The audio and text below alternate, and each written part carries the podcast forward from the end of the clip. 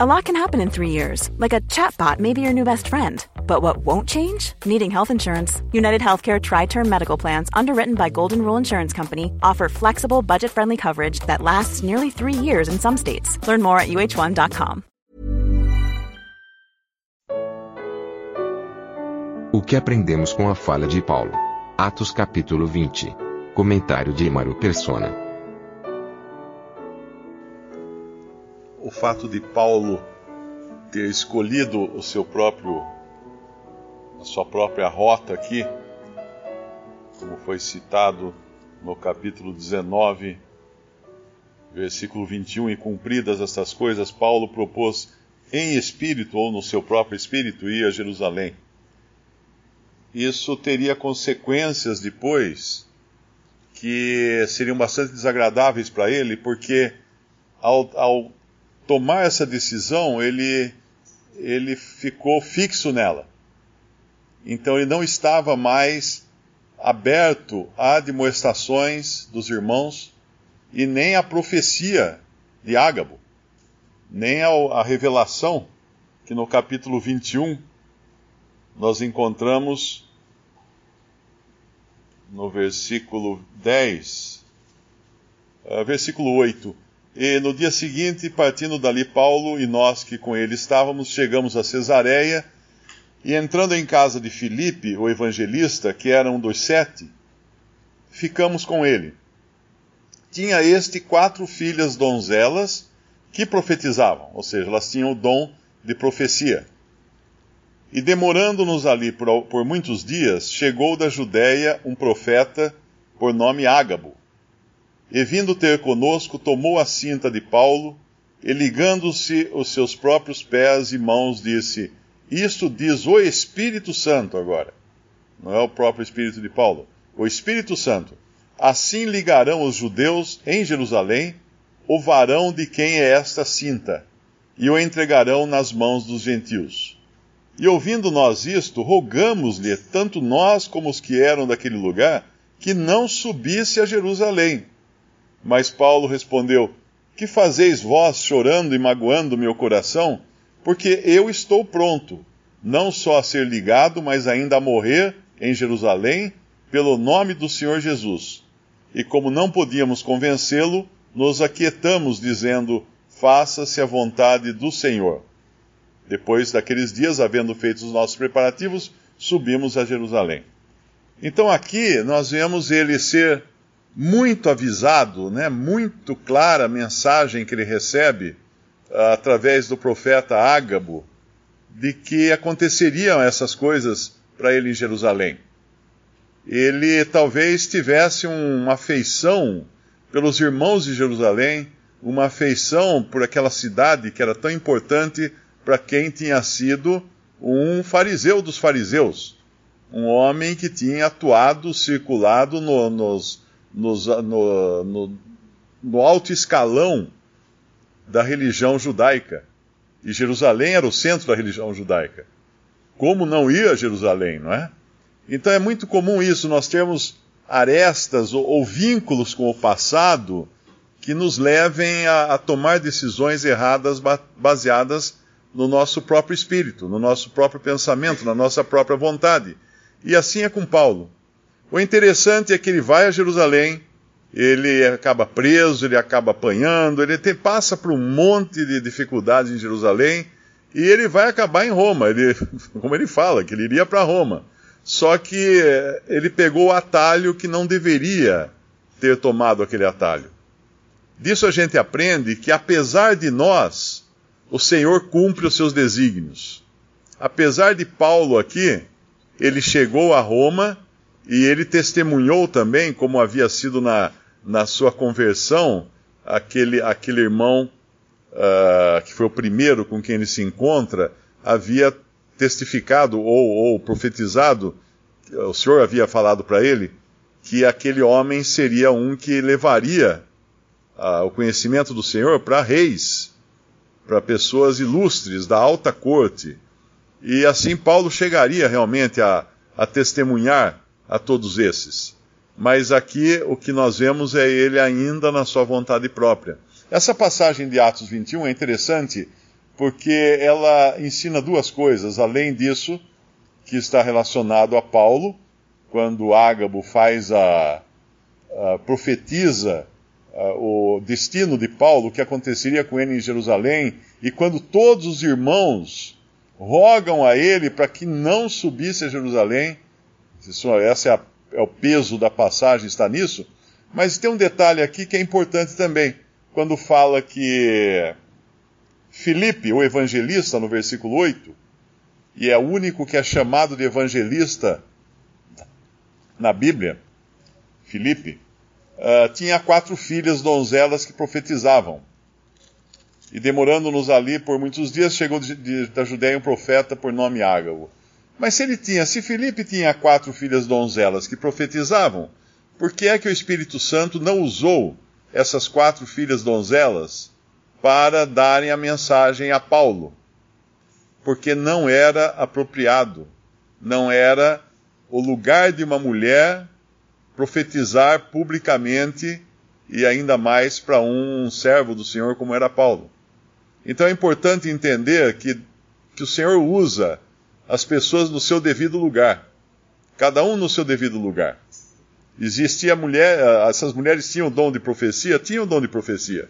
Não lhes faltava o dom, mas elas certamente profetizavam dentro do seu círculo adequado de, de outras mulheres, naquilo que o Senhor colocava para as mulheres, coisas que a gente aprende mais depois na doutrina que é ensinada nas epístolas. Mas aqui, publicamente, ainda mais para Paulo, elas não profetizam. O Senhor não as, não as utiliza para isso. Ele poderia utilizá-la em outros círculos, em outras situações. Uma das, das coisas maravilhosas da Bíblia é quando nós atentamos para as falhas das pessoas que foram usadas por Deus. Não que sejam boas as falhas, né? Mas o fato de Deus revelar suas falhas na Bíblia mostra o quanto o texto é verdadeiro. Porque se nós pensarmos que os próprios escritores do Novo Testamento, dos quatro evangelhos, por exemplo, uh, revelavam as suas falhas ali, o que eles faziam, coisas bárbaras, né? Tipo, ah, Senhor, o Senhor quer que a gente faça descer fogo do céu para exterminar aquelas pessoas né, que não quiseram te receber? Não, de jeito nenhum. Então, ele mostra claramente como eles às vezes eram bobinhos ao ponto de querer fazer coisas que estavam totalmente fora da vontade de Deus. E então essas falhas reveladas também nos ensinam muitas coisas. E aqui podemos dar graças a Deus, entre aspas, né, por ter sido revelada a falha de Paulo, o escorregão aqui de Paulo, não, não no sentido moral, não é? Mas no sentido de não ter dado ouvidos à voz do Espírito Santo revelada para ele, exclusivamente para ele. E o que, o que significa então todas essas falhas? Que primeiro que o texto bíblico, ele é fidedigno. Porque se você compra uma biografia de algum grande homem, algum grande personagem, aí da história brasileira ou de qualquer outra, de outro país, o que menos tem são, são falhas, porque as falhas são escondidas, né? Procura se transformar em herói a pessoa e tudo mais. Mas na Bíblia não. Então ela pega do começo até o fim, e é Moisés falhando, é, são, são os patriarcas falhando, Davi falhando, uh, Salomão falhando, todos falhando, os profetas falhando, Elias falhando, não, não podendo nem completar a, a, missão que o Senhor tinha dado para Elias, entra Eliseu em cena para poder completar que ele tinha que, Elias tinha que ter uh, coroado um determinado rei e ele não faz isso. Então, todos falham de alguma maneira. Elias, na sua, no seu orgulho pessoal, só eu fiquei, Senhor. E aí ele teve que aprender a lição da maneira mais difícil, né? Que o Senhor teve que mostrar para ele que não tinha ficado só ele. Então todos esses vão falhando, falhando, falhando, e o que nós aprendemos com isso? Que nós somos falhos também. Não que isso justifique as falhas, mas no momento em que uma pessoa começa a andar de salto alto, porque Deus a usou na sua obra, e ela acha que agora por isso ela tem, tem uma couraça de, de justiça em torno de si, que a impede de, qual, de qualquer deslize, qualquer falha, pronto, é aí que cai. É aí que vai cair. Eu me lembro de um comentário que eu li a respeito de Darby, diz que quando um dos seus primeiros livretos, chamado A Igreja de Cristo, tinha esgotado a edição, o seu editor entrou em contato com ele e perguntou se ele queria que corrigisse o título do livreto, porque na realidade não existe a Igreja de Cristo na Bíblia. A expressão não tem. A expressão correta seria a Igreja de Deus. E Darby pediu para o editor deixar o livreto do jeito que estava, para não fazer correção.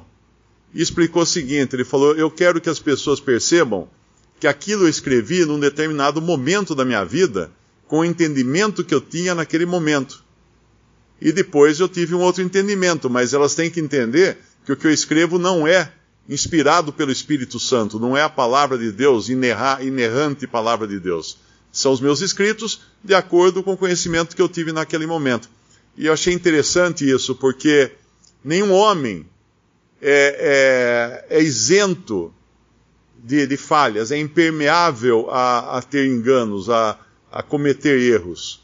E quando nós aprendemos isso, nós nos agarramos ainda com mais força ao Senhor, esperando que Ele nos livre desses erros e dessas falhas, que Ele nos salve não só já nos salvou né, dos nossos pecados, da condenação eterna, mas que ele nos salve de nós mesmos. Porque se tem alguém que atrapalha a vida do, do cristão no mundo, é o próprio cristão. Que ele sempre vai querer fazer sua própria vontade e não a vontade do Senhor. Então que o Senhor possa nos salvar de nós mesmos, nos salvar da, do, do valor que damos a nós mesmos. Quando olhamos no espelho, no espelho dizemos assim, ah, você você é o cara, né? Que o Senhor nos salve disso. Porque todos nós temos isso em nós, todos nós nos achamos alguma coisa. E na realidade isso já é o primeiro passo para a queda.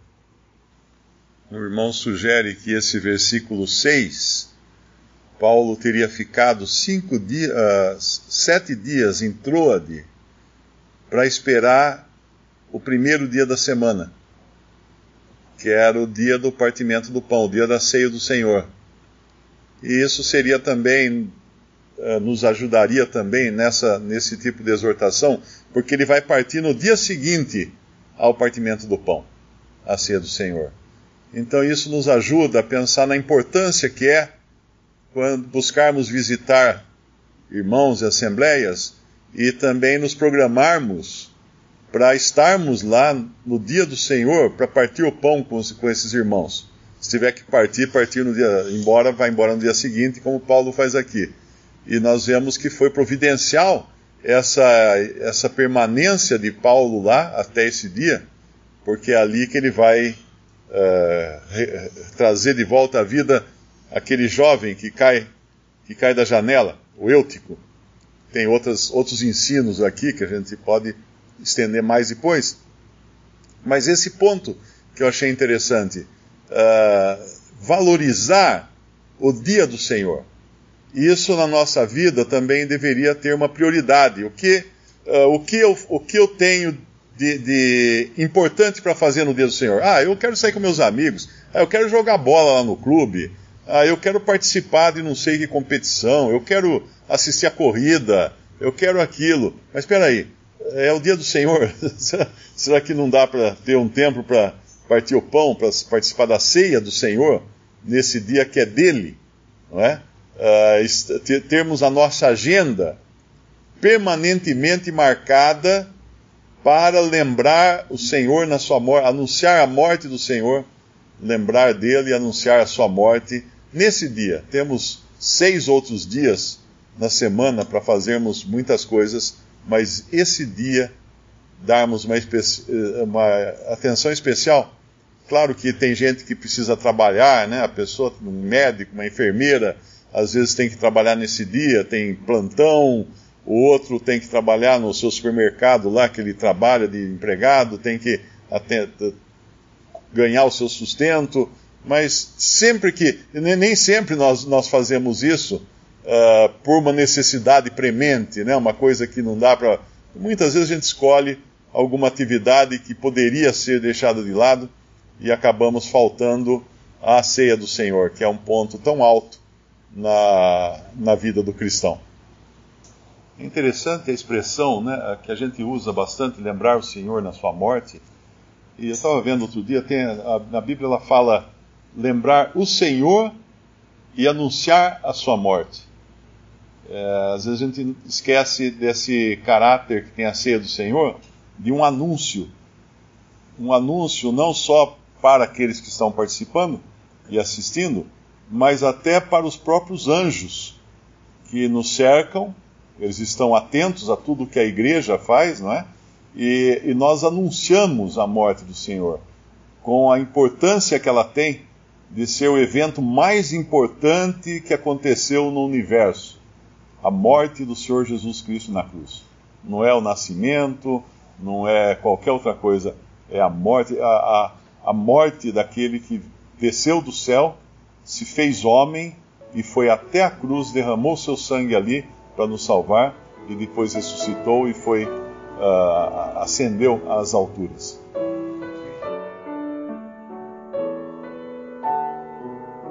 Visite respondi.com.br. Visite também 3minutos.net.